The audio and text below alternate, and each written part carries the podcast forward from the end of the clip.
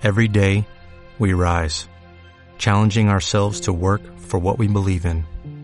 At U.S. Border Patrol, protecting our borders is more than a job, it's a calling. Agents answer the call, working together to keep our country and communities safe. If you're ready for a new mission, join U.S. Border Patrol and go beyond. Learn more at cbp.gov/careers. Oramos, Señor, en el nombre de Jesucristo. Nosotros pues aquí nos presentamos delante de ti, implorando, Señor, que puedas tú revelarnos, darnos la luz necesaria, el espíritu de revelación con respecto a la palabra. Señor, que pueda hacerse carne en nosotros y podamos ver aquellas cosas que no hayamos visto y podamos practicar aquellas cosas que no hayamos practicado y podamos, Señor, manifestar la naturaleza tuya que está en nosotros, Señor. Gracias por, por hacernos participantes consustanciales con tu naturaleza divina. Gracias, Señor, por hacernos tus hijos.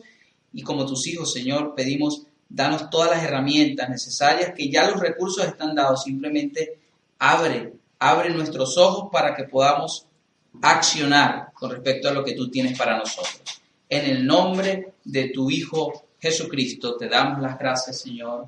Amén. Hoy vamos a continuar con, con, lo que veníamos tratando la semana pasada acerca de la verdad. Específicamente yo le coloqué como título al tema que quiero compartir hoy con ustedes, recordando nuestra ubicación. Entonces para quienes toman nota, eh, claro, hay, ya hay quienes no toman nota porque dicen eso queda grabado en YouTube, ya olvidémonos eso. No, la mejor memoria se encuentra en la punta de un lápiz. Es mucho mejor, bueno, por ejemplo, en mi caso, cuando yo escribo las cosas, luego, aunque luego las vea de nuevo, eh, las recuerdo mejor. Entonces, recordando nuestra ubicación, mi labor hoy aquí simplemente es ser una especie de GPS, Google Maps o algo así, que, que, nos, pues, que pueda recordar en dónde estamos ubicados. En Ceseña, Toledo, España, más allá de eso, pues en Cristo estamos ubicados en un lugar y la idea es ver eh, eh, de qué manera podemos recordar eso y qué tiene que ver esto con el tema de lo que es la verdad de Dios específicamente. En primera instancia, quiero invitarles a que por favor busquen en sus Biblias el Deuteronomio capítulo 28.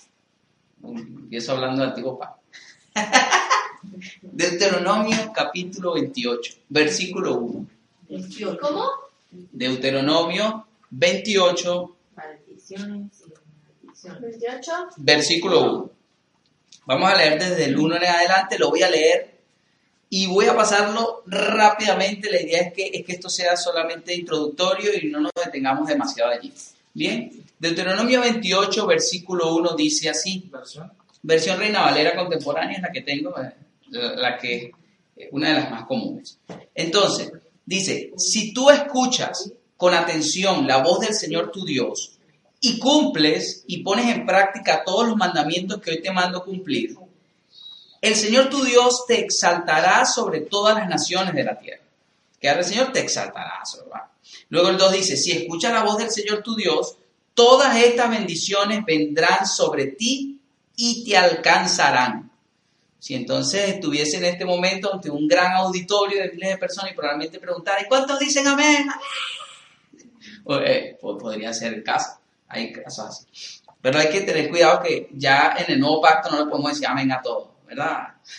Entonces sigo. El versículo 3 dice, bendito serás tú en la ciudad y bendito en el campo. Bendita, bendito será el fruto de tu vientre, el fruto de tu tierra, el fruto de tus bestias y las crías de tus vacas y los rebaños de tus ovejas. Bendita será tu canasta y tu arteza de amasar, bendito serás cuando entres y bendito cuando salgas. El Señor derrotará a tus enemigos que se levanten contra ti, por un camino saldrán contra ti, por siete caminos huirán de ti. El Señor enviará su bendición sobre tus graneros y sobre todo aquello en que pongas tu mano, y te bendecirá en la tierra que el Señor tu Dios te da. El verso 9 me, me llama mucho la atención, dice, el, el- el Señor te confirmará como su pueblo santo, tal y como te lo ha jurado, dice que confirmará al Señor allí, siempre y cuando cumplas los mandamientos del Señor tu Dios. Ajá, ahora vamos a saltar al versículo 15. El versículo 15, pues ya, ya leímos bastantes bendiciones. Ahora vamos a leer la parte macabra del asunto, la parte más oscura. El versículo 15 dice, si no oyes la voz del Señor tu Dios, ni procuras cumplir todos los mandamientos y estatutos que hoy te mando cumplir, vendrán sobre ti y te alcanzarán todas estas maldiciones. Y entonces comienza, maldito serás tú en la ciudad y maldito en el campo, maldita será tu canasta y tu tabla de amasar, maldito será el fruto de tu vientre y todo ello. Luego el versículo 19 dice, maldito serás cuando entres y maldito serás cuando salgas. Y sigue ahí diciendo, habla de maldiciones, pero eh, no vamos a seguir leyendo porque, oye, eh, parece una película de terror, ¿no? Pero ahora, cuando leemos esto, yo pregunto, ¿esto está en las escrituras? ¿Esto está en la Biblia? ¿O me equivoco? Está en la Biblia, ¿verdad? Entonces yo pregunto, si está en la Biblia, pregunto, ¿y, quién, y quién lo está diciendo? ¿Quién, ¿Quién lo dijo allí en ese momento? El Señor. Estaba hablando, o sea, Dios a través de, de Moisés. Ah, ahora, la pregunta es, ¿es una verdad bíblica esto que acabamos de leer? Claro. Sí. Claro, palabra de Dios. Palabra de Dios. Es una, o sea, una verdad bíblica, ¿sí? ¿Hay alguien que, que piense lo contrario? No. No sé, ¿alguno de los que están conectados? ¿Es una verdad bíblica? Pues sí, es una verdad bíblica.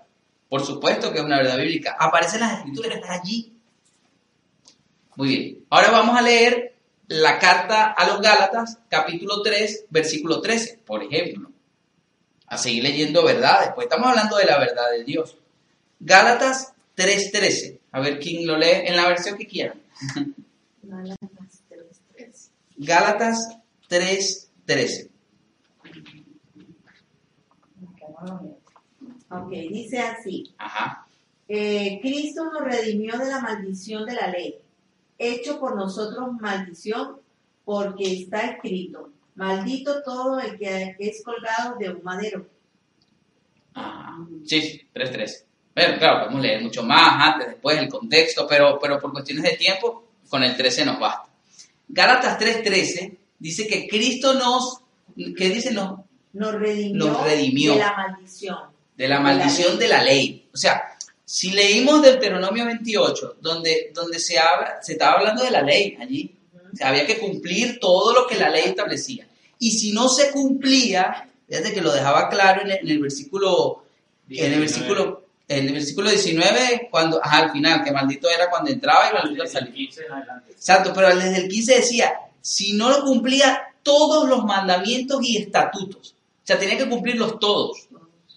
Habían 613 preceptos en total, porque muchos creen que cuando escuchan hablar de la ley, de la ley mosaica, de la ley de Moisés, se van a los 10 mandamientos. Ah, los 10 mandamientos. No, no, esa era la ley, parte de lo que era considerada incluso la ley moral. Esa era, digamos, allí la, la columna vertebral, pueden decir algunos, pero, pero la ley como tal estaba llena de estatutos, de reglamentos, que en total eran 613 preceptos. Pues el judío, para que no viniera maldición a su vida, porque esta ley fue dada a los judíos, él tenía que cumplir los 613 preceptos. O sea, si cumplía 612, ¿qué pasaba, Estefan? Venía maldición. Es que ahí está el versículo 15 de Deuteronomio 28. Decía, tenía que cumplir todos los mandamientos y estatutos. Si fallaba en uno, era culpable de maldición por toda la ley. Entonces, esto es una verdad bíblica, pero entonces nos vamos ya al nuevo pacto y cuando leemos en Galatas 13 nos dice algo interesante que parece contradecir lo que leemos en Deuteronomio 28. Dice que Cristo nos redimió de la maldición de la ley. Digo contradecir en el sentido de que contrasta. Contrasta esas maldiciones, dice Cristo nos redimió de esa maldición. Entonces, Deuteronomio 28 sí es una verdad. Y Galatas 13 también es una verdad bíblica. Veamos, voy a poner otro ejemplo. Eh, tengo aquí, saqué un, artículo de la Constitución de Venezuela. Se lo voy a leer eh, un pedacito. Y le digo, oye, ¿por qué de Venezuela? Ah, ¿qué están viendo? No, no, no, de Venezuela porque soy venezolano y pues me siento más identificado con, ella. Fíjate, un, artículo, no lo voy a decir ni cuál, ni nada, solamente como a manera de ejemplo. Hay un artículo de la Constitución que dice, la ley limitará la duración máxima de la jornada de trabajo. Y dice, la duración normal del trabajo no excederá de 8 horas diarias ni de 48 semanales. Eso está en la Constitución. Pregunto yo, ¿es una verdad constitucional en Venezuela? Sí. Hay, pregunto yo, ¿hay que cumplir esa, esa, esa ley? O sea, pregunto, no, no, la pregunta es, ¿un empresario debe cumplir esa ley, ese artículo en Venezuela? No, porque eso es de la Constitución de 1961, lo que le acabo de leer. La Constitución de 1999. Ah, no lo dije, dije la Constitución, ah, por eso. Es una verdad, pero no es una verdad presente. Ah, pues ahí está el detalle. Y ahí el detalle. Eso lo dijo que, bueno, nuestro amigo Mario Moreno. Entonces, este, la Constitución de 1999 en Venezuela establece que las horas semanales no deben exceder de 44 horas semanales de trabajo. Y la de 61 decía 48. Entonces se redujo, se redujo 4 horas eh, en, en, en, la jornada. Entonces, claro, lo leemos y a simple vista como no le cae, ¿qué pasa? Eso es porque nosotros no lo sabemos. Pues, ustedes me, me, lo hubiesen preguntado a mí y yo hubiese dicho lo mismo que ustedes. Y dice, sí, sí, esa es, vamos, hay que cumplir. Yo no me sé la... Desconocemos la ley. La ignorancia es gran amiga de nuestro enemigo en común. Que nosotros, yo generalmente no suelo hablar del enemigo porque a los vencidos yo no los menciono, a los derrotados. Pero entonces, el tema es, lo leído es una verdad legal en Venezuela, pero forma parte del pasado. Es una verdad, pero no es la verdad presente, actual, vigente.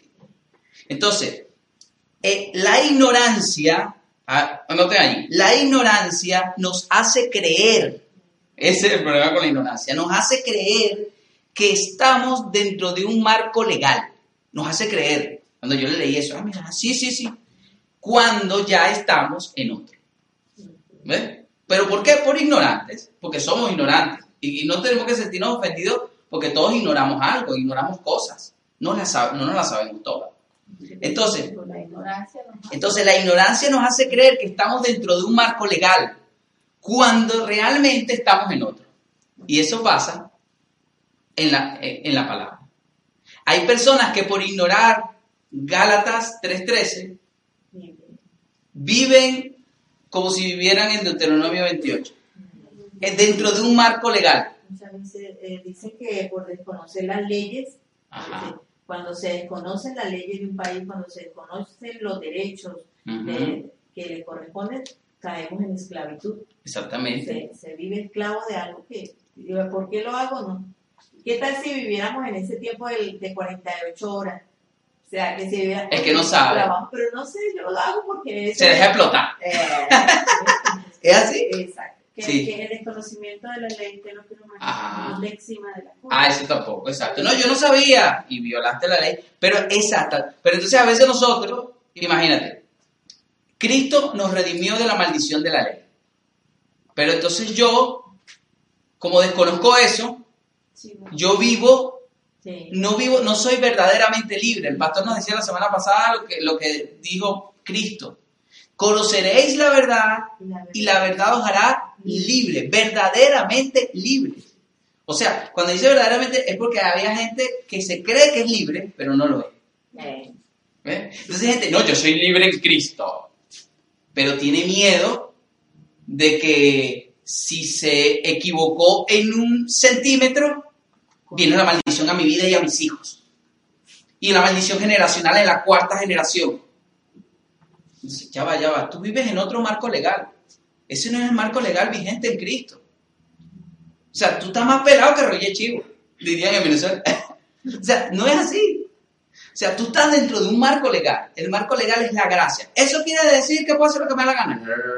Usted me vaya por otro lado. El marco legal, dentro de, dentro de lo que estamos, dice que no hay maldición porque Cristo nos redimió la maldición.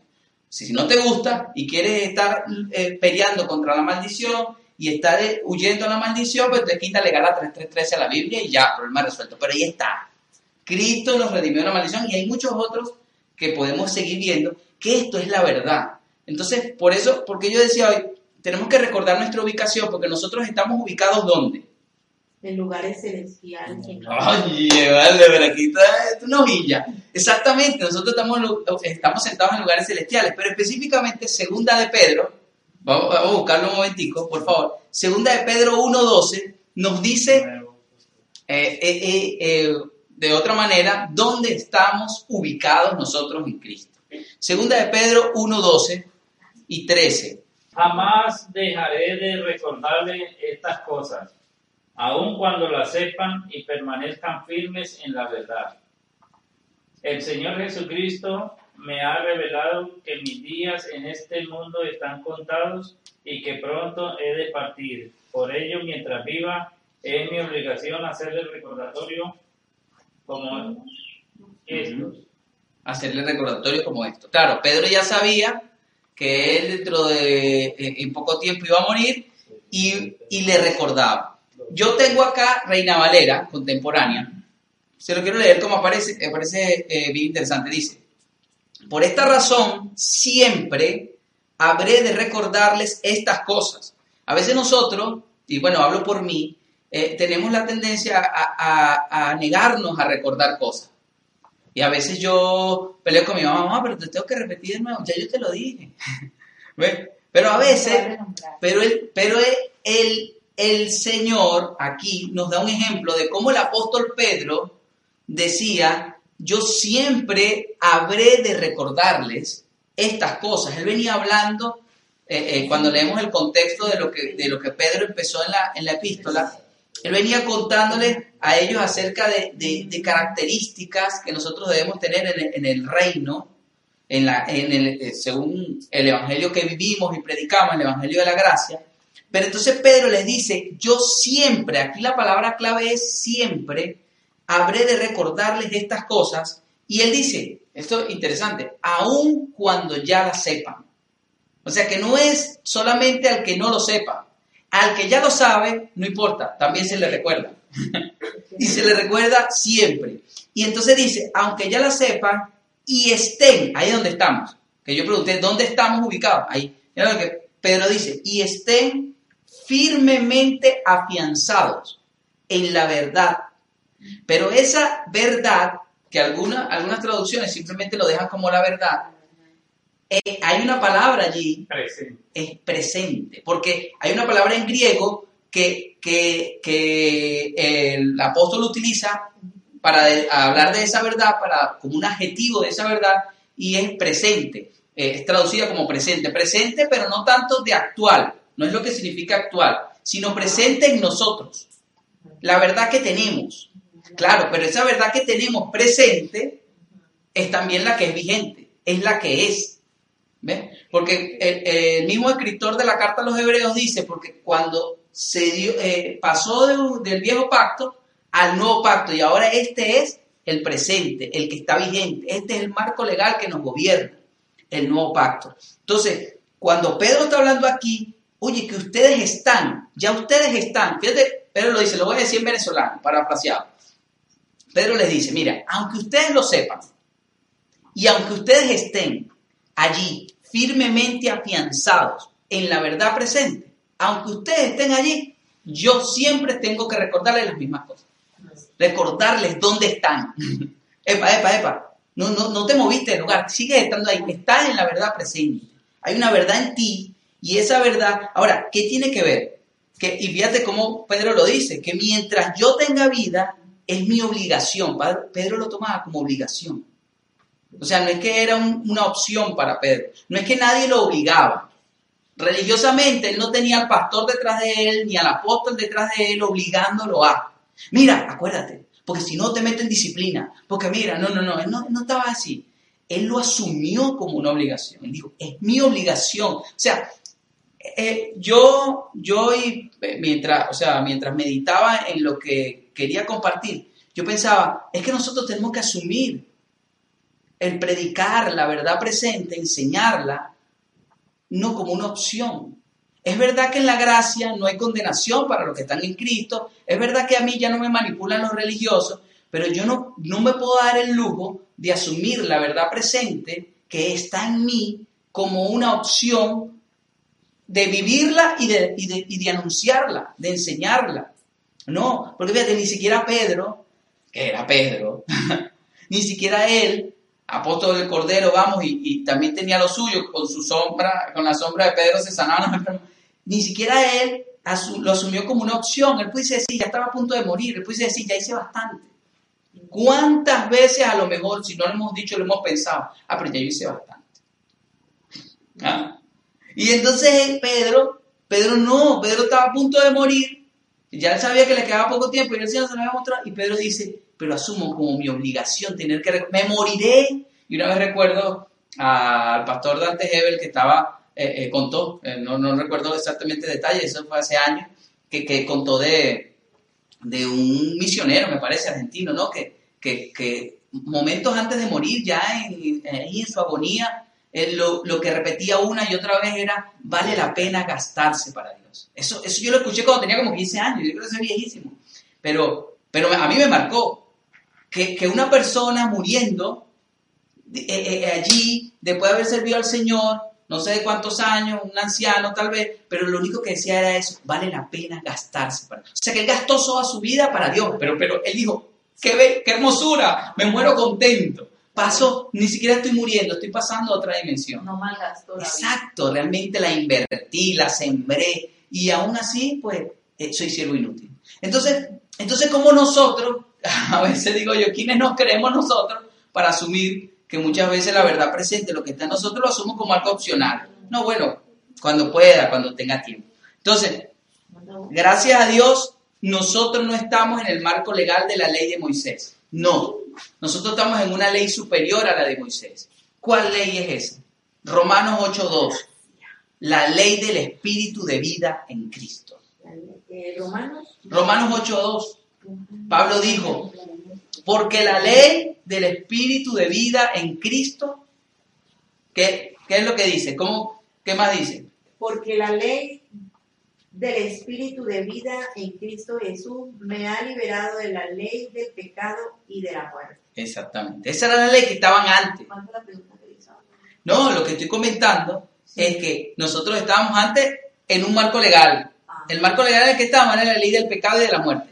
Esa era la ley cuando Moisés, la ley del pecado y la muerte, porque, porque la propia ley que Moisés nos trajo, lo, lo que nos enseñaba, nos enseñó cuál era el pecado y nos enseñó que estábamos muertos. Entonces, la ley del espíritu de vida en Cristo, algunas traducciones lo leen, la mayoría lo, pone así, dice que Pablo escribió, me ha librado, pero hay, quienes, estudiosos, quienes opinan que, que, Pablo no solamente dijo me ha librado, sino que probablemente dijo te ha librado a ti. Aquí dice te ha librado. Aquí dice, porque la ley del Espíritu de vida en Cristo Jesús te ha libertado de la ley del pecado y de la muerte. Exactamente. Entonces, claro, esa es una, es por, por, la palabra que se utilizó en griego. No vamos a, aquí a entrar en, una discusión eh, de, de, lengua, pero, pero bueno, sea como sea, yo sé que a mí me ha libertado y a ti también. Nos ha libertado. El problema es, imagínense, estar libres y seguir caminando como esclavos. Lo que le pasó al pueblo de Israel. Salieron de Egipto, pero con mentalidad de esclavo. En mentalidad de esclavo tuvo que morir la generación que tenía mentalidad de esclavo, morir en el desierto, porque no estaban capacitados a la tierra prometida. Así es sencillo.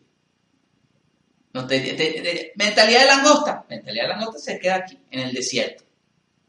Mentalidad de esclavo. Ay, no, ellos son más que, son más que nosotros, son más grandes. Ay, mira. Entonces, los únicos dos que pasaron ya sabemos la historia.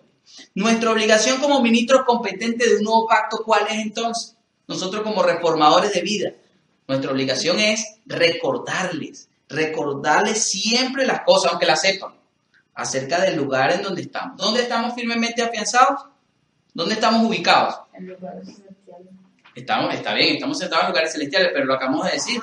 estamos en la verdad presente la verdad presente que está en nosotros y que es vigente. ¿Qué pasa? La verdad anterior, pasada, Deuteronomio 28, esa verdad está bien, fue una verdad bíblica, pero tuvo su tiempo.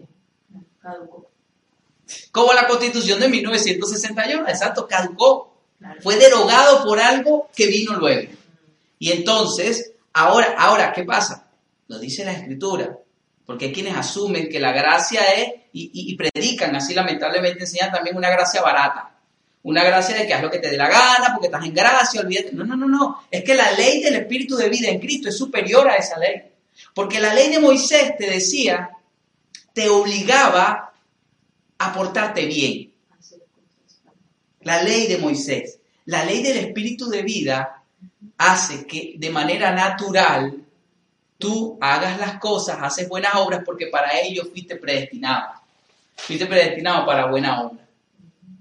Entonces ya lo hacemos de manera natural, o sea, no hay imposición. Por eso es superior. Por eso cuando, cuando Pablo escribió, el, que hablaba del fruto del Espíritu, amor, gozo, paz, y habló de todo ello, y dijo, contra tales cosas, no hay ley. Es que no hay, no hay una ley que pueda contra eso, porque es una cuestión natural. Es que, es que nadie me está obligando a hacerlo. que el hombre de Dios sea perfecto, completo. Exacto, pero es que, entonces es por eso que, que, nadie me venga con la gracia barata de que, bueno, como estamos en la gracia, pues hagamos lo que nos da la gana. No, no, no, es que no es así. Si tú piensas eso, evidentemente usted no ha nacido de nuevo. Mm. Así de sencillo. El que piensa así no ha nacido de nuevo. Que está escuchando la doctrina, escucha el Evangelio de la Gracia y lo pervierte, porque no ha nacido de nuevo. Una persona nacida de nuevo dice, sí, tome lícito, pero no todo me conviene. Sí, sí, sí, sí, yo sé que todo es lícito, pero no todo edifica. Como estoy agradecido. Exactamente. Entonces, no es, ah, es que nadie me está obligando a hacer lo que hago para el Señor, no nadie. No nadie, ni, ni, por temor a la condenación ni a la maldición. Yo lo hago porque es que, es que me, me nace. Entonces, esa palabra, no, es que yo hago lo que me nace. Bueno, ahí está. Es que si tú naciste de bueno, ya yo, de nuevo, ya yo sé lo que te van a hacer. El problema es que si no naciste de nuevo, pues ya es otra cosa.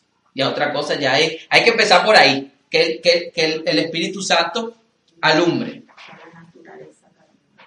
Para, para, el Twitter, le traje algo para, que lo coloque por ahí. El que ignora la verdad presente vive una mentira legalista. Dile que tienes a tu lado, dile, díselo allí. El que ignora la verdad presente vive una mentira legalista. Un religioso, pues. Porque no sabe. Mira, pero hay un par de enamorados que le digo que se digan uno y se empiezan a aves. Pero bueno, esa es la cosa. esa es la cosa. Pero bueno, el que ignora, repito. El que ignora, sí, está pidiendo matrimonio. El que ignora la verdad presente vive una mentira legalista.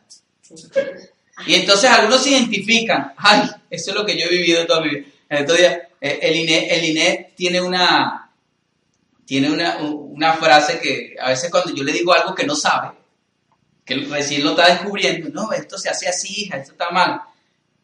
Ah, se hacía así. Toda mi vida ha sido una mentira. así es. Es un chiste, pero, pero muchos religiosos tienen e, esa, es una realidad. Toda mi vida, 30 años predicando, sí. Y lo enseñé a tanta gente, sí toda tu vida.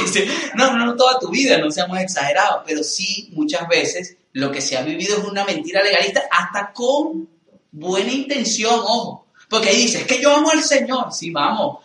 Pablo amaba al Señor, Saulo, pues. Saulo amaba al Señor. El Señor la verdad presente. Vive, vive una mentira legalista. Entonces, claro, Saulo amaba al Señor y era un rolo religioso y mataba, y mataba a los cristianos. Y lo hacía, pero ¿qué decía él? Pero lo hice por ignorancia. A ver, está claro. Él ignoraba la verdad presente. Hasta que entonces tuvo un encuentro, nació de nuevo y todos conocemos la historia, pues fue Pablo. ¿Qué pasa? Hoy vengo para que los ojos de algunos que están conectados sean abiertos. El Señor es el que lo hace. Para que puedan ver y sean verdaderamente libres. Hay gente que simplemente, lo decía al principio, cree que es libre, pero no lo es. ¿Por qué no lo es? Porque tú no puedes ser libre cuando todo el tiempo tienes miedo al castigo. En el amor no hay temor. El temor está relacionado con el castigo, decía Juan. Entonces, cuando todo el tiempo tienes miedo al castigo, a que eso quiere decir que, y hay uno que se van al otro extremo, los de la gracia barata llegan y se van al extremo de que, no, no, este, Dios no, Dios es amor y un Dios de amor entonces no te castiga. Bueno, yo no sé si utilizar la palabra castigo o no, pero Dios nos disciplina y cuando es necesario nos agarra un cinturón y, nos da también, y Dios lo hace, pero no estamos hablando de condenación. Dios lo hace con sus hijos. Si no lo hace contigo, si Dios no te está disciplinando por algo, pues, pues revisa si eres hijo. Porque al que no es hijo, entonces no lo disciplina. Porque es bastardo. La decíamos de eh, Juan 8, 31 a 36, que el, el, hijo sí queda en casa, porque es hijo y es heredero. Más los que no son hijos, pues no son probados, no son castigados. Exacto. Anotemos algunas cosas que les traje aquí. Vamos a enfocarnos en la verdad presente, ¿cierto? Por ejemplo, una, una, le voy a mencionar varias características de lo que es la verdad presente, que, es lo que está actualmente. Anteriormente ya no, ya, ya caducó el marco legal anterior. Entonces, número uno, somos justos ante Dios. Número uno, tome nota allí, somos justos ante Dios. A ver, Salmo 14.1 al 3, ¿qué dice? Ahí los especialistas en la Biblia. Uno busca Salmo 14. El necio, Ajá. el necio ha dicho en su corazón, no hay Dios. Todos se han corrompido han cometido esto abominable, no hay quien haga bien. El Señor ha mirado desde los cielos sobre los hijos de los hombres para ver si hay alguien que entienda, alguien que busque a Dios. Pero todos se han desviado, a una se han corrompido. No hay quien haga el bien, no hay ni siquiera uno. No hay gusto ni uno. Eso escribe David en el Salmo 14. Que no hay gusto ni uno. ¿verdad? Pero ¿qué nos dice Romanos 5.1? Eso es una verdad. Ahora pues ninguna condenación hay para los que... No, ese no, ese es Romanos 8. sí, después. Romanos 5. Ah, Romanos 5.1. 5.1 dice. 1 y 2, por favor. Ajá. Justificados pues por la fe tenemos paz para con Dios, por medio de nuestro Señor Jesucristo, por quien también tenemos entrada por la fe a esta gracia en la cual estamos firmes y nos gloriamos en la esperanza de la gloria de Dios. ¿En dónde dice Pablo ahí que estamos firmes? En la gracia. En la gracia. Y también Pedro decía que estábamos firmes en la verdad presente. Entonces vayan, vayan, vayan hilando. La verdad presente entonces es la gracia. La gracia es Cristo. estamos presentes en Cristo. Ah, estamos firmes en Cristo. Ahora, este, Pablo dice justificado, pues por todos somos justificados.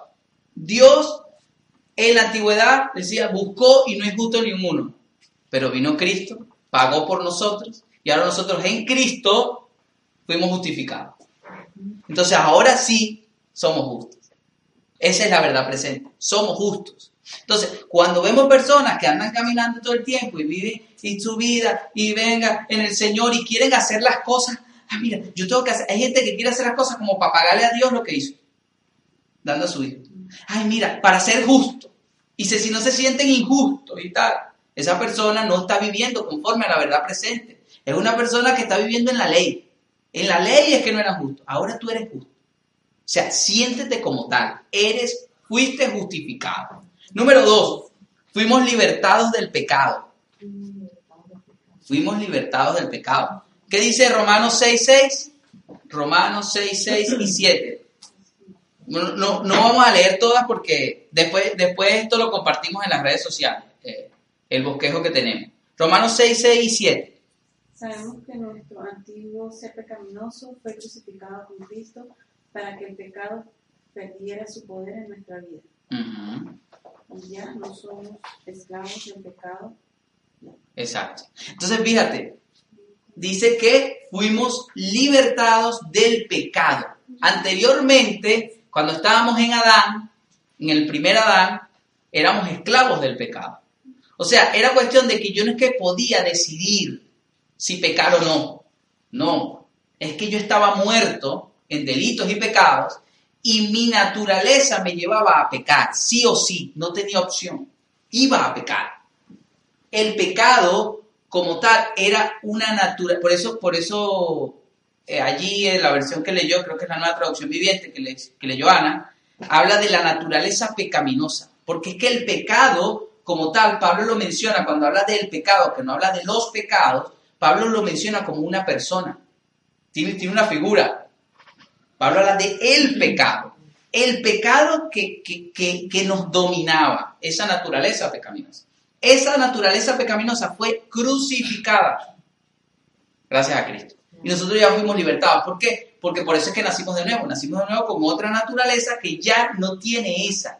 Porque yo nazco en el postrer Entonces, oye, esa es la verdad presente. A esa gente que dice, ¿y cómo, ¿y cómo está hermano? ¿Cómo está hermana? Aquí, luchando con el pecado.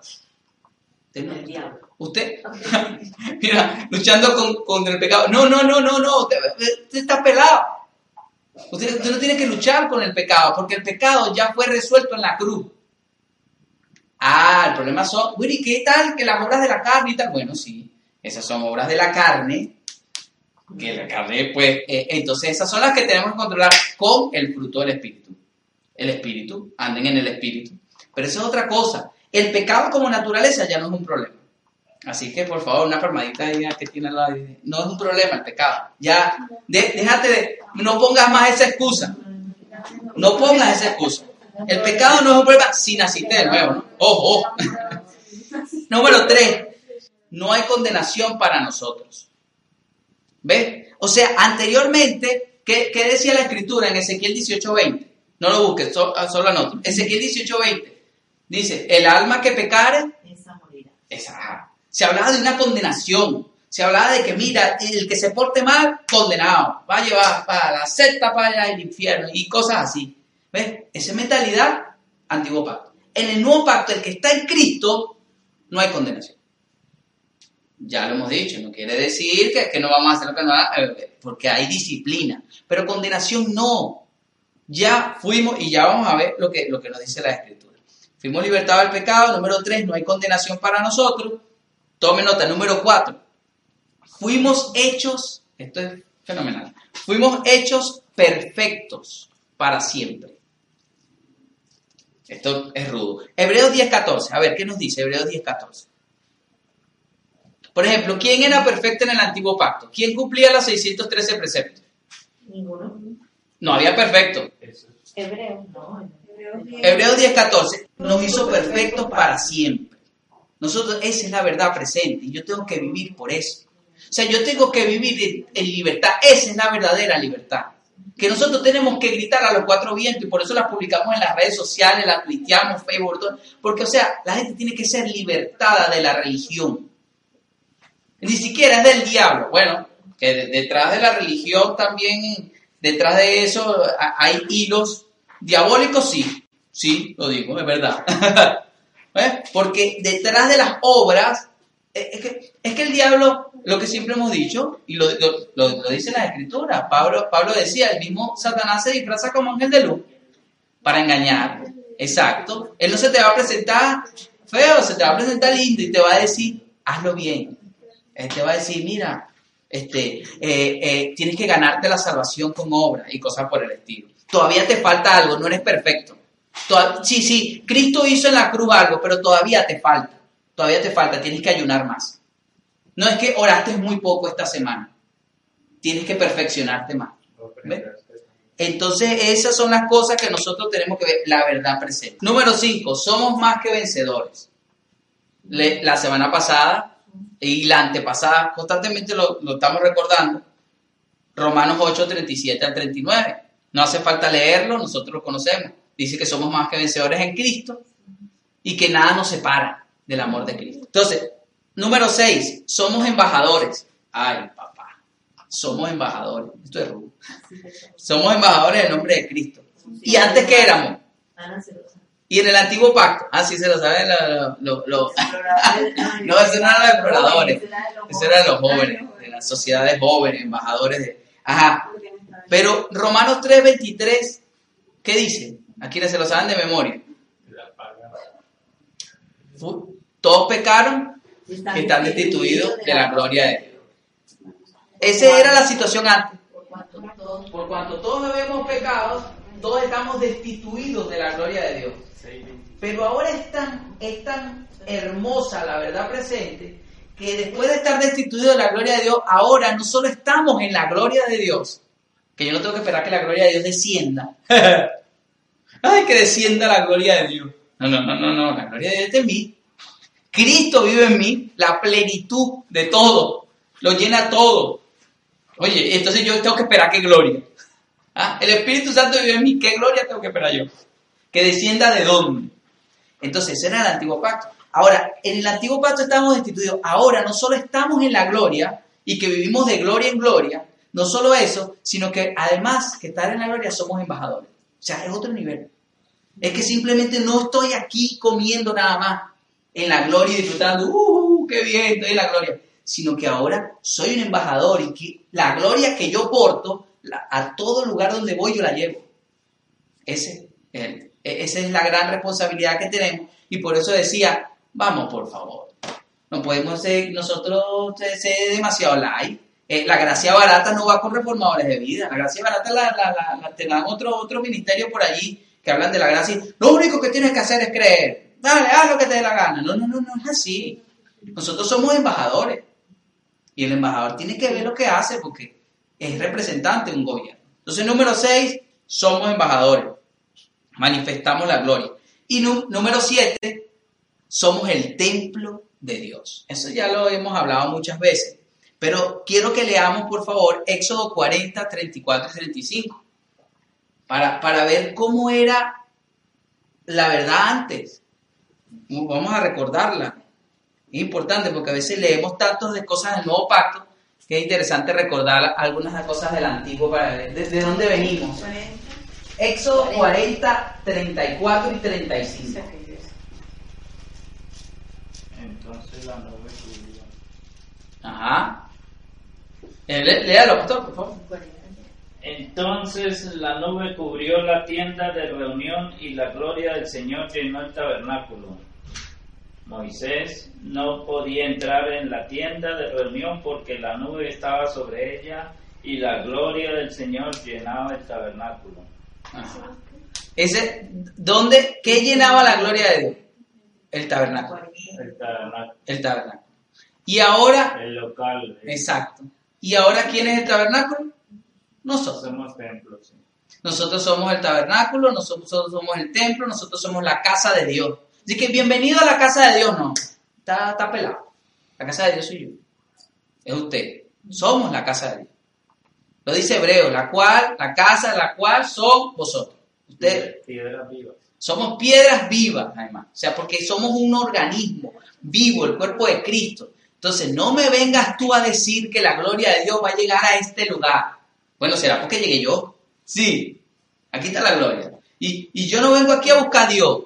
No, yo tengo a Dios. Yo, cuando yo vengo, Dios viene. Cuando yo me voy, Dios te va. Eh, Por decir algo. Entonces, ese es el punto, esa es la verdad presente. Yo soy el templo. Ahora, como tal, decíamos, este, eh, como somos el templo, entonces yo tengo que asumir justamente que, mi templo debo cuidarlo, que mi templo debo... Ah, pero, pero yo no tengo que estar... ¿En qué momento el Espíritu Santo se va? el Espíritu Santo... No, ya les voy a mostrar otra cosa. Voy a ir terminando con lo siguiente. Efesios capítulo 1, versículo 3 en adelante. Esta lo voy a leer yo, pero quiero que por favor ya esto es finalizando. Este es el, el resumen. Dime, Efesios 1.3. Voy a leer hasta el 14. Biblia textual. Lo leemos y terminamos. Este es el resumen de lo que es la verdad presente. Cuando alguien le pregunte qué comprende la verdad presente, usted lee Efesios 1.3 al 14. Y ya se lo vamos a ver. Aquí está todo. Dice, bendito el Dios y Padre de nuestro Señor Jesús, el Mesías, quien nos bendijo. Número uno, nos bendijo. Número uno, quien nos bendijo en los cielos con toda bendición espiritual en el Mesías, según nos escogió en él antes de la fundación del mundo, para que fuéramos santos y sin mancha delante de él, habiéndonos predestinado en amor, ¿para qué? Díganme ustedes, ¿para qué? ¿Para qué nos predestinó en amor? Lo dice allí. Para ser adoptados hijos suyos. Entonces, Número dos, nos hizo hijos suyos. Eso es algo que no teníamos. Por medio de Jesús el Mesías, según la complacencia de su voluntad, para alabanza de la gloria de su gracia, que nos concedió gratuitamente en el amado. Es decir, Dios nos concedió su gracia. Número tres, su gracia. Nos concedió gratuitamente. En quien tenemos la redención por su sangre. Número cuatro, tenemos redención el perdón de los pecados, conforme a las riquezas de su gracia, que hizo sobreabundar para con nosotros en toda sabiduría e inteligencia, dándonos a conocer el misterio de su voluntad. ¿Qué significa el misterio de su voluntad? Que nos dio a conocer el misterio, el misterio de su voluntad, que nos dio revelación. ¿Ves? No teníamos. Según su complacencia, que se propuso en sí mismo, en Dios, en la dispensación del cumplimiento de los tiempos, de reunir todas las cosas en el Mesías, las que están en los cielos y las que están en la tierra, en quien también, lo lees ahí, ¿qué fuimos hechos?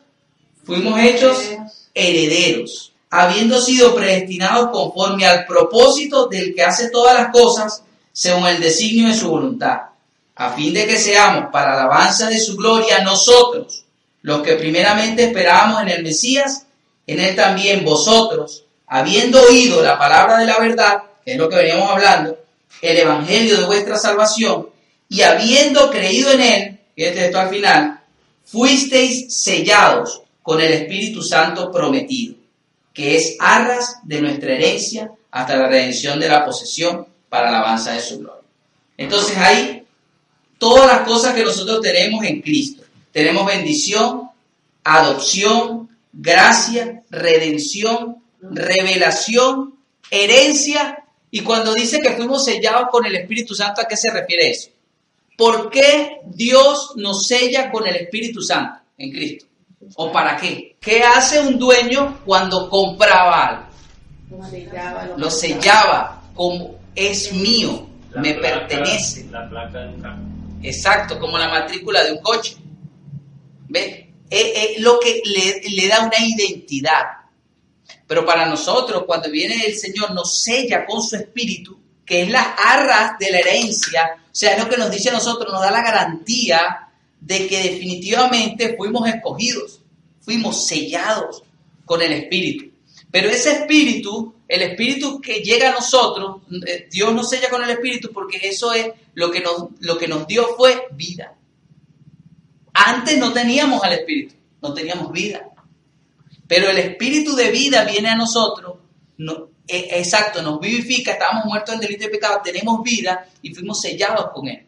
Al ser sellados y ya le pertenecemos a Él, olvídese del tanco que Gardel murió, que, usted agarra, que si, y que si me equivoqué, ay, el espíritu se fue. Ay, el espíritu. En todo el nuevo pacto, usted no encuentra, usted no encuentra, este usted no encuentra de que, de que el Espíritu Santo abandona al cuerpo de Cristo. A alguien, a alguien sellado. Habla de que el espíritu se contrita. Habla de que eh, no apaguéis al espíritu. Claro, apagar su, su, obra. Que, que, detiene su obra porque no andas en el espíritu. No permite que el espíritu haga. Pero en ningún momento dice que el espíritu se va de ti. Incluso le dejo una perlita. Ya, ya cerrando. En 1 Corintios 3, Pablo le dice a los, a los de Corintios, son carnales pero son templos del Espíritu. A unos carnales son templos del Espíritu Santo. Lo que pasa es que contristan al Espíritu, apagan al Espíritu, detienen la obra del Espíritu. Pero tienen al Espíritu. Si fuiste sellado, fuiste sellado y fuiste perfecto para siempre. Entonces no te estés regodeando con culpa, con cuestiones, que tal. Eso no es verdad presente. La verdad presente es la que tenemos en Cristo y que hay que decirle a los cuatro vientos. Y eso es lo que nosotros estamos haciendo. Por favor, por favor, no dejen de recordar la verdad. Vamos a estar de pie, vamos a orar. ¿No te encantaría tener 100 dólares extra en tu bolsillo? Haz que un experto bilingüe de TurboTax declare tus impuestos para el 31 de marzo y obtén 100 dólares de vuelta al instante. Porque no importa cuáles hayan sido tus logros del año pasado, TurboTax hace que cuenten. Obtén 100 dólares de vuelta y tus impuestos con 100% de precisión, solo con Intuit TurboTax. Debes declarar para el 31 de marzo. Crédito solo aplicable al costo de la presentación federal con Turbo Tax Full Service. Oferta sujeta a cambios o cancelación en cualquier momento.